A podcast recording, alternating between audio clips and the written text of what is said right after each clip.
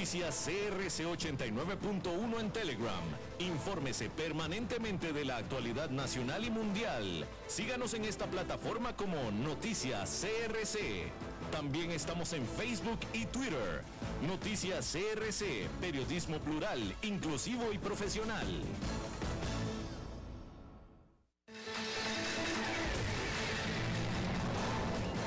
Noticias en nuestra web, crc891.com. Seguimos en Facebook, Instagram y Twitter como CRC891 Radio y en Telegram como Noticias CRC. Más noticias cada hora.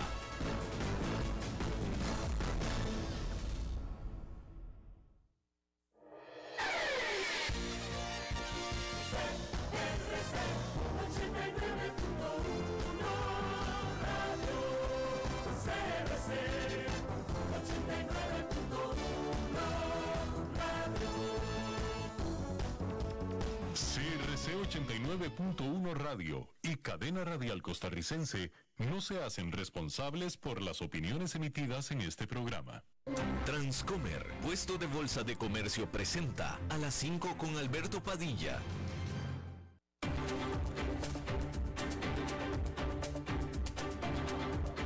Inicia a las 5 con Alberto Padilla. Un programa diseñado con el objetivo de llevarte diariamente un tema de actualidad, acompañado siempre de reconocidos editorialistas, de lunes a viernes a las 5 de la tarde por CRC 89.1 Radio. A las 5 con Alberto Padilla.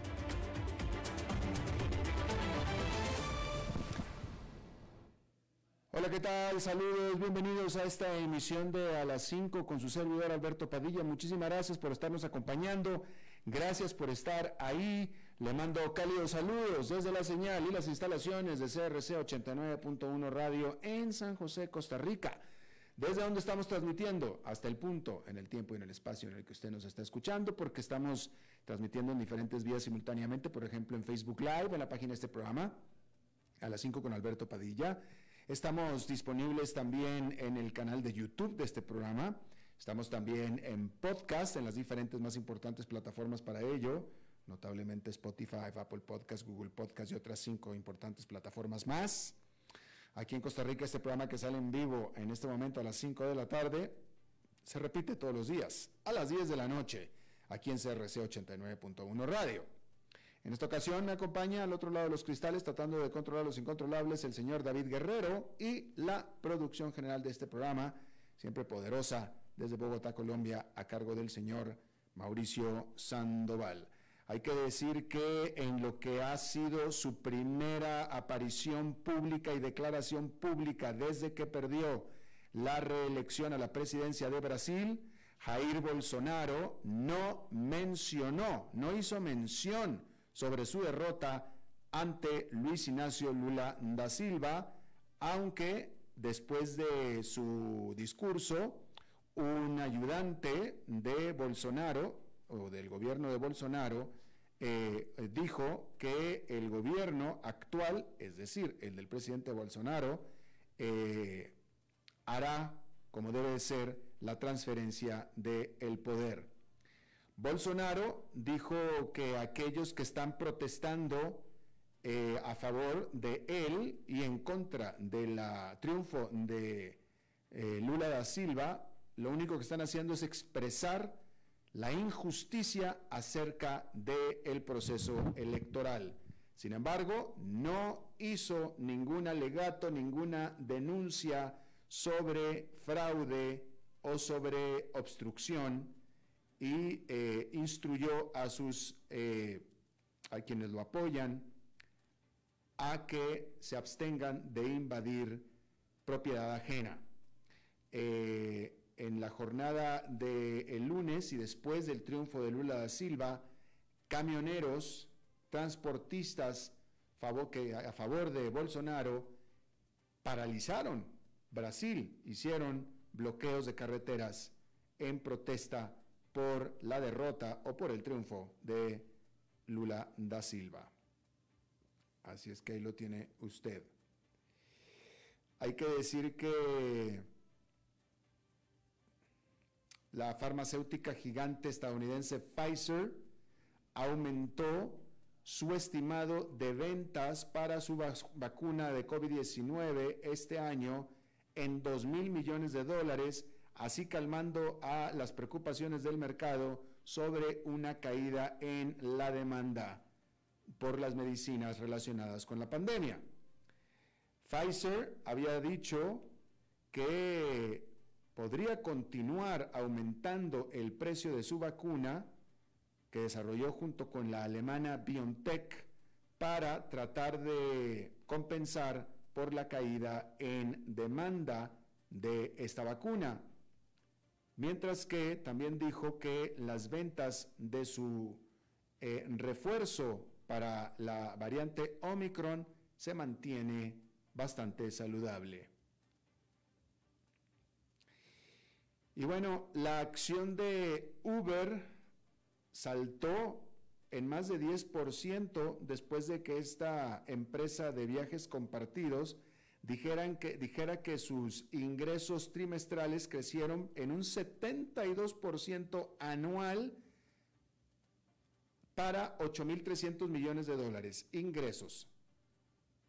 Sin embargo, aún así, Uber reportó una pérdida neta de 1.200 millones de dólares. Por su parte, Airbnb reportó su más lucrativo trimestre de su historia, reportando una utilidad de 1.200 millones de dólares. Los ingresos de esta empresa de eh, casas compartidas subieron por 29% anual para un total de 2.900 millones de dólares. Y bueno, Rusia aumentó la evacuación de la zona que tiene ocupada del sur de Ucrania.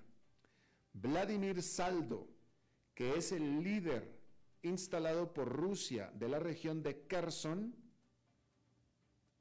le avisó y le dijo a 70 mil personas que viven en esa zona, en un perímetro de 15 kilómetros al este del el río Dnieper, que evacuaran. Por supuesto que estamos hablando de 70 mil personas que viven en esa región, es decir, 70 mil ucranianos, cuyo territorio ha sido ocupado por Rusia. ¿Sí? El gobierno de Ucrania afirma que estos eh, pedidos de evacuación en realidad lo que representan son deportaciones forzadas de ciudadanos ucranianos hacia Rusia. Mientras tanto, Rusia alega que tiene que tomar esa medida de evacuar a los ciudadanos ucranianos de las regiones ocupadas porque Ucrania está planeando inundarlas, sobre todo partes de Kherson, mediante la destrucción de una represa que supuestamente tiene planeado Ucrania. Mientras todo esto sucede, y mientras aparentemente Rusia está tratando de salvar vidas, continúan los ataques con misiles alrededor del resto de Ucrania se reporta que al menos un civil murió en la ciudad de Mykolaiv, en el sur de ese país. Por cierto que Rusia dijo el martes que está considerando los pasos adicionales a tomar en relación con su acusación de que es Gran Bretaña la responsable del ataque a los gasoductos submarinos Nord Stream. El Ministerio de Defensa de Rusia afirmó el sábado que el personal de la Marina Británica fue quien voló los oleoductos Nord Stream 1 y 2 en septiembre, afirmación que Londres refutó de falsa y diseñada para distraer la atención de los fracasos militares rusos en Ucrania. El portavoz oficial del Kremlin dijo a los periodistas que hay evidencia de que Gran Bretaña está involucrada en un sabotaje, un acto terrorista contra la infraestructura energética vital. Agregó que tales acciones no se pueden dejar de lado. Por supuesto, pensaremos en otros pasos. Definitivamente no se puede dejar así. El Kremlin no ha proporcionado pruebas para respaldar sus afirmaciones de que la Gran Bretaña estuvo detrás de las rupturas de los oleoductos Nord Stream que han amenazado con dejar fuera de uso de forma permanente este vital enlace energético entre Rusia y resto de Europa. El Kremlin también dijo que no se ha tomado una decisión sobre si reparar los oleoductos controlados por los gasoductos, mejor dicho, que son controlados por Rusia y que se está esperando los resultados de una evaluación experta. La semana pasada, Suecia ordenó que se llevarán a cabo investigaciones adicionales sobre los daños. Las autoridades de Suecia y de Dinamarca concluyeron que las fugas de gas fueron causadas por explosiones deliberadas, pero no dijeron quién podría ser responsable. Lo que es de notar es que en un principio Rusia acusó a Estados Unidos, sin presentar pruebas, pero acusó a Estados Unidos de estas explosiones, de esta destrucción de los oleoductos. Ahora cambió de objetivo y ahora acusa a la Gran Bretaña también sin presentar evidencias. Bueno, y a todo esto, estos, estos gasoductos Nord Stream 1 y 2, el 1 era el que estaba ya establecido y transportaba gas, el cual ya había cortado Rusia ante las sanciones que Europa le impuso por la invasión de Ucrania. El Nord Stream 2 no estaba funcionando todavía porque estaba recién construido. Bueno, pues los dos los volaron. Pero de todos modos ya no transportaban gas. Bueno, pues ahora resulta que Europa tiene más gas natural que el que puede utilizar. Tanto, de hecho, que los precios al contado del gas, el spot, el precio spot, fueron negativos brevemente a principios de la semana pasada. Durante meses, los funcionarios han estado advirtiendo sobre una crisis energética este invierno con Rusia, que alguna vez fue el mayor proveedor de gas natural de la región, que redujo los suministros en represalia por las sanciones que Europa impuso por su invasión de Ucrania. Bueno, pues ahora resulta que las instalaciones de almacenamiento de gas de la Unión Europea están prácticamente llenas. Los buques cisternas que, gas, transportan gas natural licuado están haciendo fila en los puertos y no pueden descargar sus cargamentos y con eso los precios están cayendo. El precio de los futuros de gas natural europeo de referencia cayeron un 20% la semana pasada y han caído más de un 70% desde que alcanzó su máximo histórico a finales de agosto. El lunes de la semana pasada, los precios al contado del gas holandés para entrega en una hora que reflejan las condiciones del mercado europeo en tiempo real cayeron por debajo de cero euros según datos de Intercontinental Exchange. Simplemente resulta que hay exceso de gas, lo cual es por supuesto que es un tremendo giro de los acontecimientos enormemente sorprendente para Europa, donde los hogares y las empresas se han visto afectados por fuertes aumentos en el precio del que es una de sus fuentes de energía más importantes durante el último año. Ahora, ¿qué es lo que está pasando? Bueno, pues está pasando que sobre el gas, pero ¿por qué sobre el gas? Bueno, pues no es un, no es un asunto de sobreoferta necesariamente, ¿eh? Resulta que hay una falta de demanda, porque los analistas apuntan a una ola de calor este otoño en los países del sur de Europa así como en general un otoño más cálido en el norte que ha reducido mucho el uso de gas para calentar hogares. O mejor dicho, todavía no empiezan a usar gas para calentar hogares. En España, Francia e Italia se han dado temperaturas en octubre más propias de agosto. La semana pasada, en la costa cantábrica de Francia y de España, estaban teniendo temperaturas de 32, 33 grados en el día. La Unión Europea también ha construido sustanciales amortiguadores contra faltantes de suministro.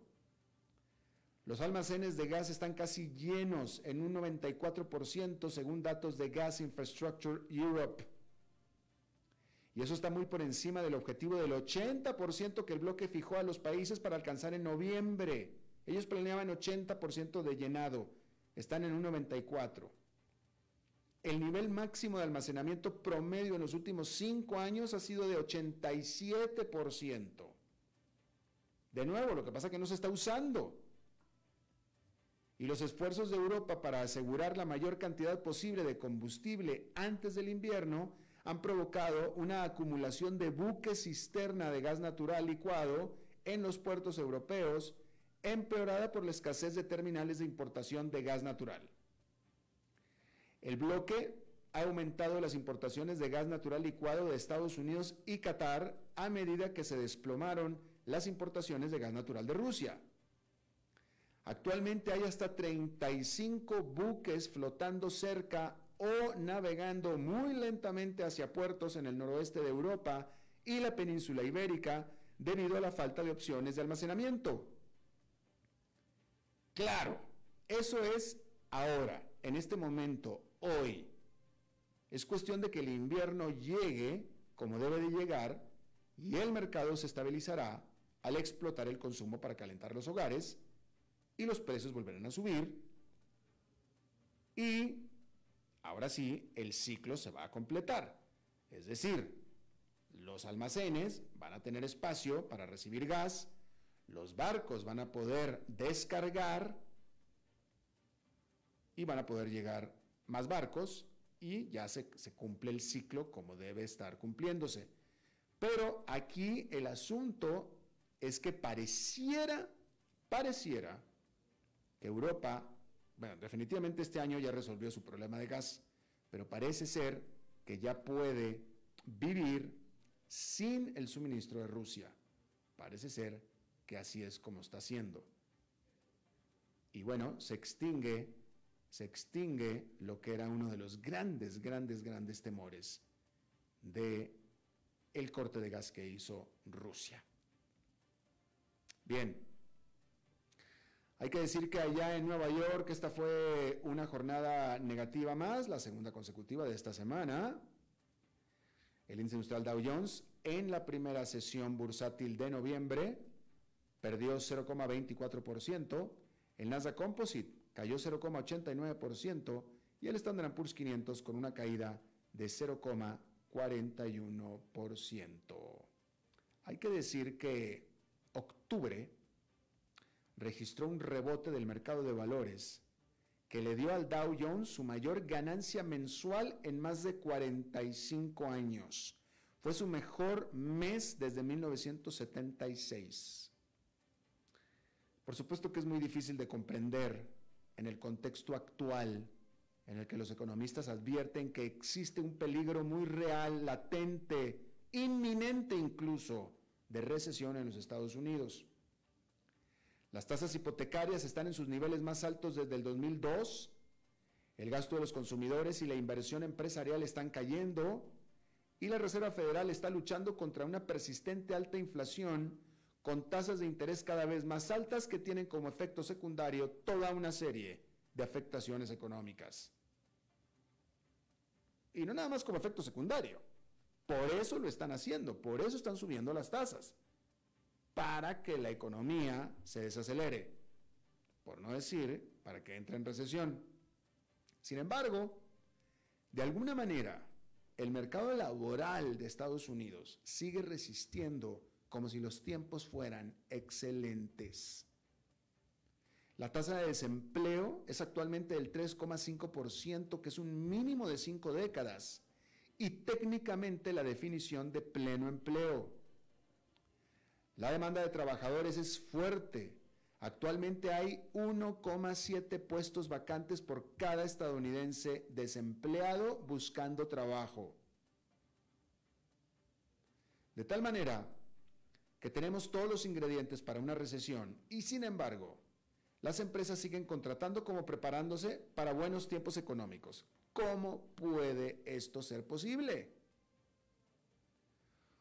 Bueno, los nuevos datos de esta semana mostraron que al final de septiembre había 10,7 millones de ofertas de trabajo en los Estados Unidos. Eso es un aumento respecto de agosto y aún mucho mayor que los 7 millones de vacantes antes de la pandemia.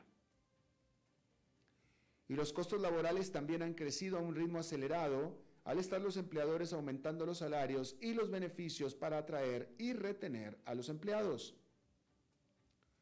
Los costos laborales en Estados Unidos crecieron un 1,2% en el tercer trimestre, según los datos del Departamento del Trabajo publicados la semana pasada. Al respecto, JP Morgan Funds escribió a sus clientes, si bien las vacantes deberían seguir cayendo en los próximos meses, el hecho de que se mantengan muy por encima de los niveles normales debería continuar respaldando un fuerte crecimiento del empleo, posiblemente hasta el 2023. El fuerte mercado laboral es bueno para los trabajadores, pero no es bueno para la inflación y por tanto para el resto de la economía. Imagínense usted esta ironía. El desajuste entre la demanda de contrataciones y la oferta de trabajadores mantiene elevados los salarios, protegiendo a los estadounidenses de una desaceleración justo cuando la Reserva Federal está trabajando para enfriar la economía y limitar la demanda. Las altas cifras de empleo indican a la Fed que deben continuar con su agresivo ciclo de subidas de tasas para moderar la inflación. De tal manera que es garantizado que este miércoles la Fed declarará otro aumento de tres cuartos de punto porcentual en la tasa de referencia. Y todo esto aumenta aún más los costos de endeudamiento y ralentiza el crecimiento. Sin embargo, esta vez es diferente. La historia nos muestra que cuando la Fed endurece, el empleo cae. Durante los periodos de alta inflación en las décadas de 1970 y 80, el endurecimiento de la Fed condujo a tasas de desempleo del 9% en 1975 y del 10,8% en 1982. Las propias proyecciones de la Fed indican que la tasa de desempleo debería aumentar al 4,4% para fines del próximo año, que es casi un punto porcentual más que el nivel actual. El problema es que esta vez está siendo diferente. Los empleadores están menos preocupados de que los despidan y más preocupados por su capacidad para cubrir los puestos vacantes. Así que están acumulando, mejor dicho, déjame lo digo, déjame lo digo bien, los empleadores, es decir, las empresas, están menos preocupados de los despidos, están menos preocupados de los despidos y sí están más preocupados por su capacidad para cubrir los puestos vacantes. Así que están acumulando trabajadores y retrasando los despidos, por si acaso. La vicepresidenta de la Fed, Lael Brainard, dijo a principios de este mes que las empresas que enfrentaron desafíos importantes para encontrar y retener trabajadores calificados después de la pandemia pueden estar más inclinadas que en ciclos anteriores a retener a sus trabajadores en lugar de despedirlos a medida que la demanda se debilita. Nadie está seguro de cómo aterrizará la, la economía en los próximos meses. Si la Fed logra un aterrizaje suave, eso significa que podría seguir siendo increíblemente difícil contratar empleados calificados. Pero si la economía se detiene, podremos entonces esperar despidos masivos. Por lo pronto, este martes se reportó que las ofertas de empleo en Estados Unidos se recuperaron inesperadamente en septiembre, lo que seguramente impulsó más aumentos salariales y agrega presión sobre la Reserva Federal para extender su agresiva campaña para frenar la inflación. La cantidad de puestos disponibles aumentó a 10,7 millones en septiembre, desde una cifra revisada de 10,3 millones de agosto, según mostró este martes el Departamento de Trabajo. La estimación media en una encuesta de economistas de Bloomberg era de una caída alrededor de 9,8 millones, es decir, fueron al final 900 mil ofertas de trabajo más que lo que estaba esperando el consenso del mercado. Sin embargo, hay una parte de la economía que sí está empezando a mostrar severos signos de afectación. Porque la economía de Estados Unidos creció a una tasa anual ajustada del 2,6% en el tercer trimestre, recuperándose de dos trimestres negativos consecutivos y superando las expectativas de los analistas. Esta economía ultra resistente se está enfrentando a los agresivos intentos de la Reserva Federal de sofocar la inflación al desacelerar el crecimiento a través de agresivos aumentos de tasas de interés, como hemos ampliamente dicho. Pero hasta ahora, también, como lo hemos ampliamente dicho, la economía no ha eh, respondido a estas alzas de tasas de interés. Las alzas de tasas de interés agresivas, que han sido muy agresivas, han sido para enfriar la economía y esta desgraciada economía no se enfría. Y por supuesto ahí está como muestra el sólido mercado laboral, en el que las empresas siguen contratando como si lo que se espera es en realidad una economía en boom y no una recesión. Sin embargo, hay una parte muy importante de la economía que sí está teniendo convulsiones, que es el mercado de la vivienda. Las tasas hipotecarias volvieron a subir la semana pasada, superando el 7% por primera vez desde el 2002. Esas tasas más altas, impulsadas por la campaña sin precedentes de la Reserva Federal de aumentar las tasas de interés para controlar la galopante inflación, están comenzando a ahogar al mercado inmobiliario. Las ventas de vivienda recién construidas cayeron un 10,9% en septiembre respecto de agosto y un 17,6% menos que hace un año, según datos publicados la semana pasada. El desgloso del crecimiento económico del tercer trimestre por sector destaca la tremenda presión bajo la que se encuentra la vivienda. La inversión residencial que es un indicador tanto de la construcción como de la venta de viviendas, se contrajo a una tasa anual de 26,4% entre junio y septiembre, restando más del PIB que desde el 2007. Al respecto, E.Y. Parthenon escribió que esto nos dice que estamos viendo un retroceso significativo tanto en la compra como en la construcción de viviendas. El aumento de las tasas hipotecarias y los precios de la vivienda extremadamente altos han llevado a un retroceso masivo en la compra de vivienda por primera vez y ha empujado a los inversionistas a un lado. La actividad inmobiliaria y todas las actividades que rodean la compra de viviendas están limitadas por las condiciones financieras.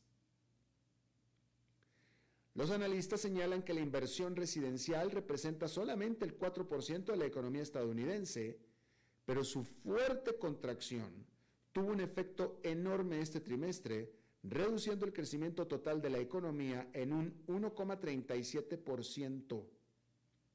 Y se espera que esta tendencia continúe en el próximo trimestre y hasta el 2023. Los economistas concuerdan sobre la importancia del sector de la vivienda sobre la economía en general, porque la salud del sector de la vivienda está estrechamente ligada al costo de los préstamos, por lo que tiene sentido que la política de la Fed influya en los precios y las ventas de viviendas antes que otros sectores. Pero la vivienda es un referente para el resto de la economía y estas contracciones inevitablemente afectarán el crecimiento general de los Estados Unidos. Por lo tanto, podremos esperar ver ese impacto en el Producto Interno Bruto del cuarto trimestre, es decir, del actual trimestre. Y es que la propiedad de vivienda es la mayor fuente de riqueza entre las familias estadounidenses, por lo que una contracción significa una pérdida real de riqueza en todo el país. Los hogares dejan de gastar con tanta libertad y comienzan a ahorrar. Eso tiene un efecto en el resto de la economía. De hecho, el consumidor estadounidense está comenzando a retroceder. El gasto de los hogares aumentó un 1,4% en, el tercer, trimestre en comparación con el 3% en el mismo periodo del año anterior. Todo esto al final significa que todo, todas las variables, todo lo que estamos viendo indica a que viene una recesión económica. Todas las variables indican a que viene una recesión económica. Lo que pasa es que se ha estado retrasando. Se ha estado retrasando. Mientras que la Fed continúa aumentando agresivamente las tasas de interés. Así es que, francamente, no hay cómo no ver una recesión en el futuro. Lo que me trae al mercado de valores, el cual, insisto, todavía está muy lejos de reflejar una recesión económica. Aunque ha caído en general, pero se, está recuperando. En octubre tuvo tremenda recuperación. Y aunque ha caído, con todo lo que ha caído y sin la recuperación, lo cual lo único que viene es agravar la, la cosa, es que tiene que caer mucho más porque todavía no refleja lo que se viene, que es una recesión económica. Y después veremos qué tan profunda será. Se adelanta que no sea mucho, pero no sabemos realmente. Pero de que viene una recesión, viene una recesión. Y el mercado de valores todavía no lo refleja. Así es que aquí en este programa vamos a estar hablando, al menos durante todo el resto del año, de problemas en el mercado de valores, de la mano de problemas de la economía. Sí o sí. Vamos a hacer una pausa y regresamos con nuestra entrevista de hoy. A las 5 con Alberto Padilla por CRC 89.1 Radio. Ok, gracias a todos por haber venido a la fiesta de despedida de don Alberto, quien cumple 30 años de trabajar para nuestra empresa y bueno, le llegó el día del retiro. Don Alberto, ¿por qué no viene acá y nos da unas palabras? Muchas gracias a todos. Solo puedo decirles que si alguien sabe de algún trabajito, que por favor me dicen. Es en serio. No me preparé para este momento y tengo que ver cómo consigo otro trabajo. No cometan el mismo error que yo. Transcomer, puesto de bolsa de comercio. Construyamos juntos su futuro. Somos expertos en eso.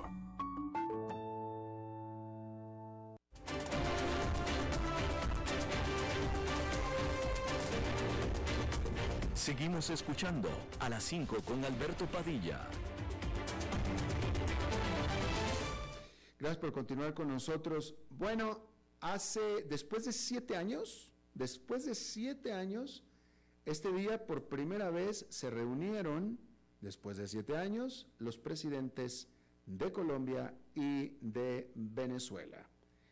Y tendría yo que decir que me parece que se tardó bastante Gustavo Petro, este eh, eh, presidente de Colombia, siempre afecto de Nicolás Maduro se tardó, se tardó al menos un par de meses de que entró al poder para, eso sí, ir a visitar a Venezuela a eh, Nicolás Maduro. Está con nosotros y le agradezco mucho Daniela Monroy, ella es internacionalista con énfasis en seguridad, paz y democracia de la Universidad del Rosario, académica, investigadora eh, y experta de eh, temas de Venezuela y también de Colombia. Daniela, muchas gracias por estar con nosotros. Hola a todos y a todas, Alberto, un placer estar contigo. gracias, Daniela. ¿Qué sabemos? Este, eh, ya, ya, ya, fue, ya, ya, ya terminó esta reunión. ¿Qué, ¿Qué se dio? ¿Qué fue de importante? ¿Qué se puede rescatar de esta notable reunión y este reencuentro entre los dos presidentes de Colombia y de Venezuela? Eh, sí, sí, la, la, reunión ya terminó, fue bastante larga, fue casi de todo el día, porque el presidente Petro viajó en la mañana a Caracas, eh, se llevó a cabo el almuerzo y hace unas, un par de horas, si no estoy mal, se dio pues la declaración conjunta entre Petro y Maduro sobre lo que se había discutido. Eh, pues la agenda fue compleja y bastante extensa, lo cual es normal porque como decías tú antes, pues ya han pasado varios años desde la última reunión presidencial de, presidentes de Colombia y Venezuela. La última fue en 2016, cuando Juan Manuel Santos viajó a Puerto Ordaz. Em, Entonces se discutieron pues bastantes temas de seguridad, comercio, eh, bueno, eso, eso, era más o menos esperable. Lo que de pronto fue nuevo es que no se habló mucho sobre la negociación con el ELN y el papel que Venezuela tiene como garante dentro de sus diálogos. Em, y también fue raro e impensable que se hablara del tema migratorio, lo cual pues en Colombia creo que se celebra bastante porque una gran crítica que se le ha hecho al gobierno Petro es que la migración ha estado ausente dentro de los diálogos de el retome de la relación bilateral y, y, los embajadores de Colombia en Venezuela y de Venezuela en Colombia pues tampoco hablan mucho sobre el tema eh, pero pues Petro sí eh, pues manifestó que se había hablado tanto de los venezolanos en Colombia como de los colombianos en, en Venezuela lo cual eh, pues fue bien recibido. Entonces pues eso a grandes rasgos creo que sí, sí fue importante y es, es un hito, no solo porque eh, han pasado ya bastantes años desde la última reunión presidencial y, y, pasó también el, el, hito que fue el rompimiento de la relación bilateral, eh, sino porque pues por el tema del ELN eh, y los, lo complicado que ha sido para los dos estados retomar el control de la frontera colombo-venezolana, pues creo que ese es también eh, un tema a tener en cuenta, ¿no? Creo que el tema comercial fue tal vez uno de los primeros que se, o, casi que el único que se ha tocado dentro de la relación bilateral eh, y, la inseguridad en la zona de frontera, digamos que se ha, sido un obstáculo dentro de lo que se esperaba para, para la consecución de muchos objetivos, como por ejemplo en, en, las últimas semanas de, de, de, de octubre, pues Petro dijo en, en Cúcuta, que, apenas se había dado un intercambio comercial de 2.5 millones de dólares y él esperaba mucho más y, le atribuyó como razón pues que, los grupos armados están totalmente apoderados de la frontera y también funcionarios de Colombia y de Venezuela pues han facilitado que, la inseguridad continúe porque también cobran eh, es extorsiones por el paso de vehículos y, demás. Entonces, pues no se ha conseguido lo que se esperaba. ¿Y de qué manera, de qué manera eso se podrá cambiar a raíz de esta reunión? O sea, ¿qué, qué, cambio sustantivo se puede esperar en el control de las fronteras con una reunión presidencial? Pues eh, Alberto, fíjate que a pesar de que la, la, agenda, dentro de la agenda hubo varios temas, creo que no nos queda claro todavía bajo qué términos específicos o qué mecanismos particulares se van a utilizar para cumplir esos objetivos que tienen los dos países. Creo que lo que más bien se puede rescatar de la reunión de hoy es que vemos más o menos en qué temas hay coincidencia y en qué temas no tanto. Eh, pero para el tema de la seguridad, eh, pues no, no hay em, todavía unas medidas establecidas lo que sí se sabe es que incluso antes de esta reunión ya se habían establecido en, en la zona de frontera unas mesas intersectoriales para que funcionarios, obviamente de más bajo nivel, no, no, los presidentes, eh, pero funcionarios de más bajo nivel se encargarán de, de, de, los temas operativos, de seguridad, de comercio, migratorios, bueno, de salud, diferentes temas. Probablemente sean esos escenarios donde sí surjan ya medidas más específicas. Eh, y sobre todo creo que hay que darle un papel más importante a las Fuerzas Armadas y al Ministerio de Defensa de Colombia, bueno, de Colombia y de Venezuela, por supuesto, eh, pero Petro en las últimas semanas de hecho le atribuyó, o, más bien culpó más o menos al ministro de Comercio, Germán Umaña, de, que las trochas pues siguieran vigentes, ¿no? Y, si el problema es realmente inseguridad y si son las mafias, las que están apoderadas de la zona, como lo dijo Petro y lo ha dicho Maduro, pues creo que el tema es más bien de Fuerzas Armadas, ¿no? Y las que tienen que recuperar el control allí. Y va a ser bien difícil porque si es en esas circunstancias que se trata de recuperar la zona, pues creo que lo que podemos esperar es un gran desplazamiento forzado de, de lado y lado de la frontera y pues probablemente un aumento de la violencia, así que bueno, esperemos que si este gobierno Petro realmente es el del cambio, pues opte por otras soluciones. Eh, igual han pasado pues apenas dos, dos meses de gobierno, ¿no? Y esta pues fue apenas la primera reunión entre, entre Petro y Maduro, así que bueno, pues las expectativas son altas y los retos pues son muy complejos también. Esperemos a ver qué pasa más adelante. Definitivo. Colombia típicamente ha sido aliado en la región, muy aliado, muy cercano con Estados Unidos. Eh, Venezuela no. Últimamente, a raíz de la crisis de petróleo, Estados Unidos es quien se ha acercado a Venezuela. Y en ese contexto yo te pregunto, ¿cómo es la relación entre Colombia con Petro y Estados Unidos?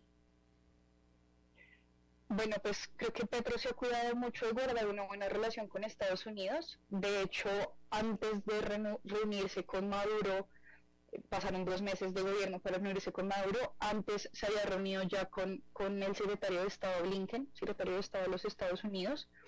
Eh, y esa reunión fue en muy buenos términos también. Eh, hubo coincidencias también en algunos temas. y tal vez los temas complicados pues no tienen mucho que ver con Venezuela como son de pronto el tema de drogas Em, o la pretensión de, que, de, Colombia de que Estados Unidos pues elimine la visa eh, a colombianos y que se le el TPS que, que, Estados Unidos le, otorgó a los venezolanos que también se, se lo diera a Colombia, lo cual, a lo cual pues por supuesto Blinken se negó. Eh, eso fue lo único que empantanó esa reunión, creo que fue en buenos términos. Em, y creo que, bueno, pues lo de Venezuela no ha logrado afortunadamente dañar la relación que ha, sido históricamente buena entre Colombia y Venezuela. Y en lo que se refiere a Venezuela y Estados Unidos, esa relación bilateral sin Colombia, eh, ha, sido, pues ha tomado un, un, carácter más pragmático, si se quiere, en los últimos meses, porque bueno, sabemos que Trump estuvo muy relacionado con Guaidó, eh, muy lejano de Maduro, por supuesto. Y ya con Biden, pues como tú decías, creo que la, circunstancia de la guerra entre Rusia y Ucrania pues ha cambiado lo que se, lo que se había acordado hacer diplomáticamente entre, entre Venezuela y Estados Unidos. Y desde ese momento entonces Estados Unidos toma la decisión de acercarse más a Maduro y empezar a dialogar sobre algunos temas eh, y dar algunas concesiones, como por ejemplo eh, la, la, devolución de, de personas que estaban retenidas en ese país, venezolanos. Eh, entonces, pues sí, creo que todo ha tomado un carácter como un poco más eh, pragmático y optando por, sí, como lo decías también, los temas petroleros. Eh, pero pues en lo que se refiere a Colombia todavía las cosas van bien y creo que tanto Estados Unidos como Colombia han tomado la decisión de distanciarse de, de Guaidó. obviamente desde aspectos y circunstancias muy distintas ambos países. Eh, Petro, por un lado, simplemente no, no habla de Guaidó, en ningún momento eh, le ha representado importancia eh, y, acepta, de hecho, públicamente que para tratar los temas de interés entre Colombia y Venezuela, pues evidentemente tendrá que hablar con quien sea que esté gobernando allá, que por supuesto es Maduro.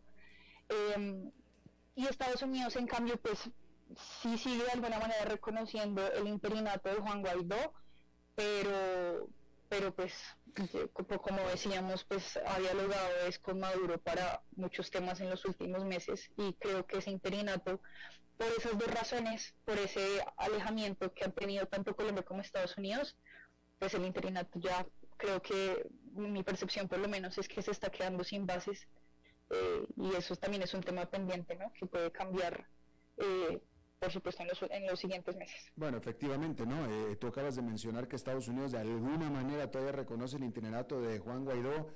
Pues la verdad que yo no sé de qué manera, porque desde el momento en el que Joe Biden, el presidente de Estados Unidos, envía delegados de Washington a hablar con Maduro, ahí pues ya es una declaración tácita de que Guaidó ya no tiene absolutamente nada que ver ahí. Ahora, estoy leyendo yo aquí un titular del ABC de España que dice que la oposición venezolana se pone de acuerdo para terminar con el itinerato de Guaidó. Yo quiero preguntarte si tú puedes corroborar esa noticia y de nuevo si tiene alguna eh, sustancia, porque de todos modos Guaidó ya estaba prácticamente en la esquina, en la lona. Sí, sí, sí, sí, lo, que yo conozco sobre el tema es exactamente eso eh, que por un lado, Guaidó más o menos está solo en este momento, por un lado, sin los países, los grandes países que eran aliados al reconocer lo que eran Colombia eh, y Estados Unidos, y por otro lado también ha quedado solo por parte de la oposición venezolana. Eh, la oposición varios partidos de la oposición venezolana se han estado reuniendo en Panamá eh, y Guaidó pues aparentemente está bastante lejos de eso, de los acuerdos a los que se pueda llegar. Em, la CNN le había preguntado a Guaidó hace pocos días si su plan era postularse como candidato presidencial para las siguientes elecciones. Eh, él más o menos no dijo que sí, ni que sí, ni que no, pero dijo que pues no había pretensiones personalistas, al menos por ahora. Eh, pero sí, lo que es lo que se conoce es que la oposición ha estado dialogando y tratando de determinar un camino y un nuevo acuerdo, un nuevo intento de acuerdo por saber qué hacer para quitar eh, el poder de Maduro. Entonces, pues sí, Guaidó no, no ha estado muy incluido dentro de esas determinaciones y, el acuerdo aparentemente es llevar a cabo unas primarias eh, entre la oposición para junio del otro año, si no estoy mal, eh, y Guaidó pues simplemente no, no, no juega un papel allí, eh, como si de pronto hemos visto de parte de Capriles y de otros líderes de la oposición que de pronto sí están un poco más activos, pero pues Guaidó, a Guaidó, yo creo que todo se resume en que a Guaidó se le encomendó una misión que era ponerle fin al, al gobierno de Maduro y pues tres años después vemos que ese, esa misión no, fue, no se cumplió. Así que pues a tarea no cumplida, pues cargo removido y eso es lo que seguramente está pasando con él. Esa es mi, mi, visión y mi percepción sobre el tema. Y yo creo que es general la visión y la percepción, pero no nada más es que Guaidó se disminuyó, se, se, se nulificó, sino que eh, eh, Maduro, por tanto, se solidifica, se ve más en control que nunca y también más en paz que nunca, lo que indica, y esta es pregunta en realidad, lo que indica que con la desaparición, tú ahorita mencionaste a Capriles, pero da la impresión de que con Guaidó se está todavía nulificando aún más la que ya era de por sí eh, nulificada oposición, es decir, cada vez hay menos oposición, es la perspectiva que yo tengo, no sé si la compartes. Sí, sí, de alguna manera sí. Yo lo que creo que está pasando con la oposición es que eh, intenta tomar la esperanza que todavía tienen los venezolanos para fortalecerse, pero sin duda lo que, lo que sucede con la oposición es que hay un desgaste. Eh, y ese desgaste es evidente y, ese desgaste también lo, lo ven sobre todo los venezolanos que eh, en últimas son los que realmente con el voto y con el apoyo le dan vida pues justamente a la oposición, ¿no?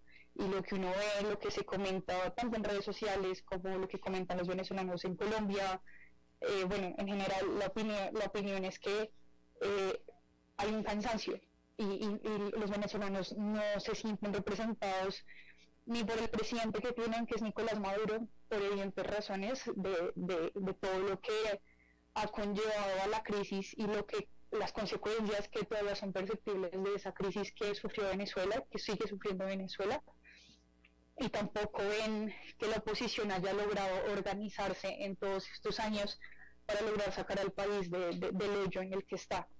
Eh, bueno, sin, obviamente sin, sin ignorar que, que, el país pues, ha tenido una leve mejora económica, pero las condiciones sociales y, y muchas condiciones de, sí, sociales de salud, de educación, pues siguen siendo paupérrimas. Eh, entonces creo que la percepción general es esa, no hay una representación y la gente pues simplemente está cansada de, promesas. Eh, y bueno, pues creo que algo de lo que algo de lo que va a intentar hacer la oposición es impulsar que la gente pues vote, ¿no? Desde donde esté, eh, lo cual pues por ejemplo en Colombia se me hace que va a ser bien complejo porque pues no hay consulados todavía a pesar de la reanudación de la relación bilateral, eh, y los consulados son lo más necesario para lograr pues llevar a cabo unas elecciones organizadas, ¿no? que serán en 2024. Em, pero bueno, pues estas primarias que, que, te comentaba que son la intención llevar a cabo en junio del año que viene, eh, no sé bajo qué circunstancias se va a lograr impulsar a la gente a que vaya a las urnas eh, cuando las esperanzas pues están tan, tan decaídas, ¿no? Claro. Daniela Monroy, académica y actualmente consultora asociada de la Asociación Civil Diálogo Ciudadano Colombo Venezolano, te agradezco muchísimo hayas charlado con nosotros. A ti, Alberto, muchísimas gracias. Saludos, hasta la próxima. Vamos a hacer una pausa y regresamos con más. A las 5 con Alberto Padilla por CRC 89.1 Radio. Ok, gracias a todos por haber venido a la fiesta de despedida de don Alberto, quien cumple 30 años de trabajar para nuestra empresa. Y bueno, le llegó el día del retiro. Don Alberto, ¿por qué no viene acá y nos da unas palabras? Muchas gracias a todos. Solo puedo decirles que si alguien sabe de algún trabajito, que por favor me avisen. Es en serio. No me preparé para este momento y tengo que ver cómo consigo otro trabajo. No cometan el mismo error que yo. Transcomer, puesto de bolsa de comercio. Construyamos juntos su futuro. Somos expertos en eso.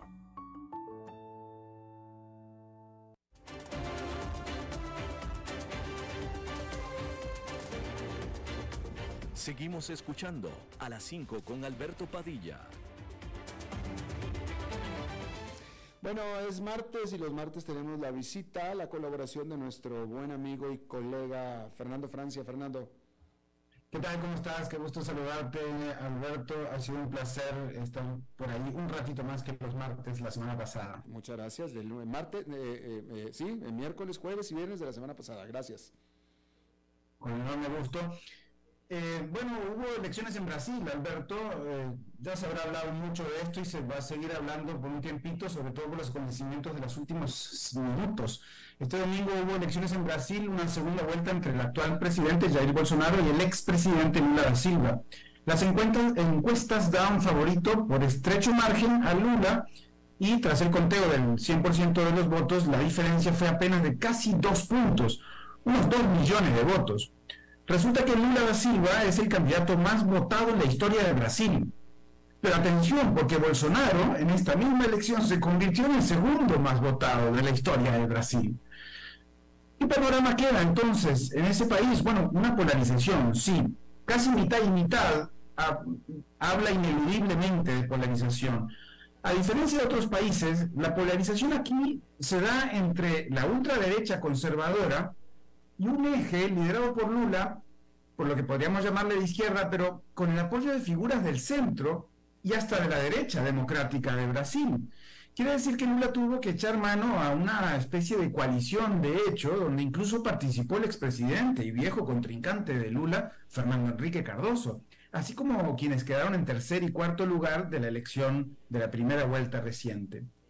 Pero lo más novedoso que parece que está dejando de ser novedoso, porque ya lo instaló Trump hace un par de años, es la tardanza en reconocer resultados de parte de Bolsonaro. Esto detona en manifestaciones, bloqueos, violencia y más división social. Hace unos minutos nada más, casi dos días después del cierre de las urnas, habló Bolsonaro, que no reconoció explícitamente la, la derrota. Luego de esperar dos horas, la prensa y la ciudadanía de Brasil y del mundo, escuchamos atónito un Bolsonaro hablar dos minutos con ocho segundos y dijo que felicita a quienes votaron por él, que es respetuoso de la Constitución y que las protestas deben ser pacíficas, pero que se origina en el descontento y la desconfianza por la forma en que se dio el proceso electoral. Luego de esos dos minutos, su jefe de gabinete anunció que pronto se realizará la transición de gobierno. En los hechos reconoció la derrota, sin decirlo, y al mismo tiempo fortaleció las protestas. Proceso muy similar a su admirado Trump, quien justo reconoció su derrota dos meses después de la elección en un discurso que dio pie a la toma del Capitolio del 6 de enero. Ahora todos hablan del mapa rojo que se ha apoderado de América Latina, pero yo no lo vería tan rojo porque no hay una ideología uniforme e imperante. No es lo mismo la izquierda social y renovada de Chile, emanada de las protestas, que la izquierda institucionalizada, propia del siglo pasado, con vicios de hasta supuesta corrupción y discurso populista de Argentina. No es lo mismo el liderazgo sopesado del economista Petro y su vice arraigada en el movimiento afroecologista, Márquez, en Colombia, que el gastado discurso sin contenido de Castillo en Perú. Pero no es para nada lo mismo las estructuras autoritarias dictatoriales de Nicaragua que el tecnocratismo y experiencia de Lula en Brasil. Para nada lo mismo el conservadurismo de alguna manera de López en México que el indigenismo de Bolivia. No veo un continente de izquierda, no. Veo que los gobiernos, sean del signo que sean, no resuelven la calidad de vida y las necesidades de sus distintas y diversas ciudadanías y entonces Lo que sucede es que en general la oposición, las oposiciones ganan por desgaste, desgastados modelos políticos que prometen pero no solucionan. Aunque también a veces por engañosas campañas o contextos en los que se dan pues sin realmente ser la solución para su gente. América Latina seguirá montada en el péndulo mientras sus gobernantes no encuentren, sin robar o, sin, o quieran encontrar, la fórmula para que las grandes mayorías vivan mejor. En ese ínterin seguiremos viendo giros políticos, pero pocas soluciones, Alberto. Definitivamente, me hiciste reflexionar eh, en que tengo que aquí eh, disimuladamente eh, promocionar el libro que tengo escrito al respecto, que se llama El continente dormido, porque el asunto es, como tú bien lo dices, que no hay derechas, no hay izquierdas. La clase política es la que nos ha fallado en América Latina. Llevamos siglos, no diría décadas, siglos tratando de encontrar el camino hacia el desarrollo y nadie nos lo ha podido dar, nadie, nadie, ni izquierda, ni derecha, nadie, nadie. Seguimos dormidos, seguimos exactamente igual. Y además que resulta muy coyuntural que de repente muchos países tengan gobiernos que pues, se pueden algunos identificar como izquierda, pero en cualquier momento cambia en Uruguay, en, cualquier momento cambia en Perú, en cualquier momento, ¿verdad? O sea, no es realmente como oleadas ideológicas de la población, es que vamos para un lado y para el otro, no sé si buscando las soluciones, por lo menos la, la población imagino que quiere soluciones pero pues no encuentra a quién dar el voto para obtenerlas, ¿no? es lo que vos estás diciendo. Definitivo, y es que, es que ya probamos todo, Fernando, ya probamos, eh, bueno, de nuevo, izquierda, eh, que no, o sea, izquierdas y derechas, que al final es lo mismo porque ninguna es exactamente ni izquierda ni derecha, ya probamos democracia, ya probamos dictadura, ya probamos eh, empresarios que toman el poder, este, no sé, nos falta que regrese la iglesia tal vez, no sé, pero nada nos ha funcionado. Y eso a mí me preocupa. Entonces, tu siguiente libro debería ser ¿qué nos va a funcionar? Eh, eh, desafortunadamente mi libro termina sin propuesta porque eh, es que ya no sé, no, es que no sé qué proponer, porque es que nada nos ha funcionado. No, vaya, la propuesta es que tenemos que hacer reformas, reformas, tenemos que transformarnos y reformarnos, pero ninguno de estos gobiernos nos ha dado esas reformas que nosotros necesitamos, ese es el punto.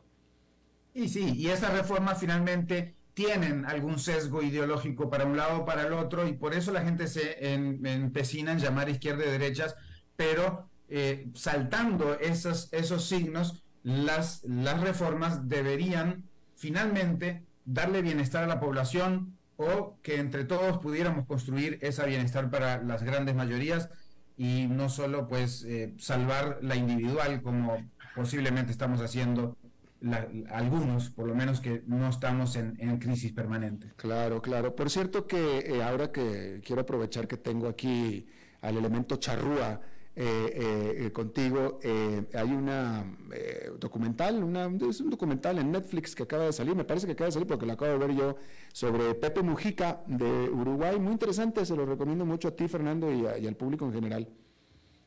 Sí, e-, ese lo hizo Custorica, ¿no? ¿O es otro? Es, este afamado, bueno, yugoslavo cuando nació, ahora no sé. Él, sí, efectivamente. Efectivamente, él, él. Está bueno, ¿eh?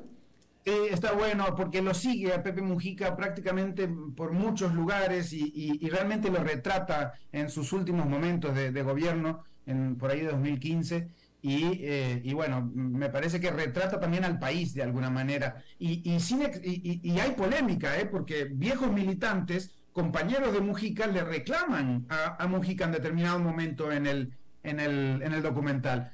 Véanlo, está entretenido además. Está entretenido, sí, sí, porque al final Mujica pues se, centra, ¿no? Se centra bastante.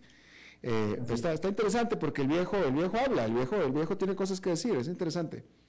Sí, sí, y tiene esa forma de hablar tan llano, tan que lo entendemos todos, sin ser economistas, sin ser especialistas, eh, porque habla mm, más o menos como lo que piensa, ¿no? Y él lo ha dicho mucho, yo soy, ahora soy el que soy por haber vivido lo que viví, y por lo tanto uno no quiere las desgracias en las personas, pero vaya que, que las desgracias o los momentos difíciles lo han forjado a Pepe Mujica. Definitivamente. Fernando, muchísimas gracias. Bueno, un abrazo grande, hasta la próxima. Igualmente para ti, hasta el próximo martes. Bueno, eso es todo lo que tenemos por esta emisión. Muchísimas gracias por habernos acompañado. Espero que termine su día en buena nota, en buen tono, y nosotros nos reencontramos en 23, en 23 horas. Que la pasen muy bien. A las 5 con Alberto Padilla fue traído a ustedes por Transcomer, puesto de bolsa de comercio. Construyamos juntos su futuro. Somos expertos en eso. Acompáñanos a la cena de gala Pro Ayuda Construcción del Seminario Redemptoris Mater, Nuestra Señora de los Ángeles, que está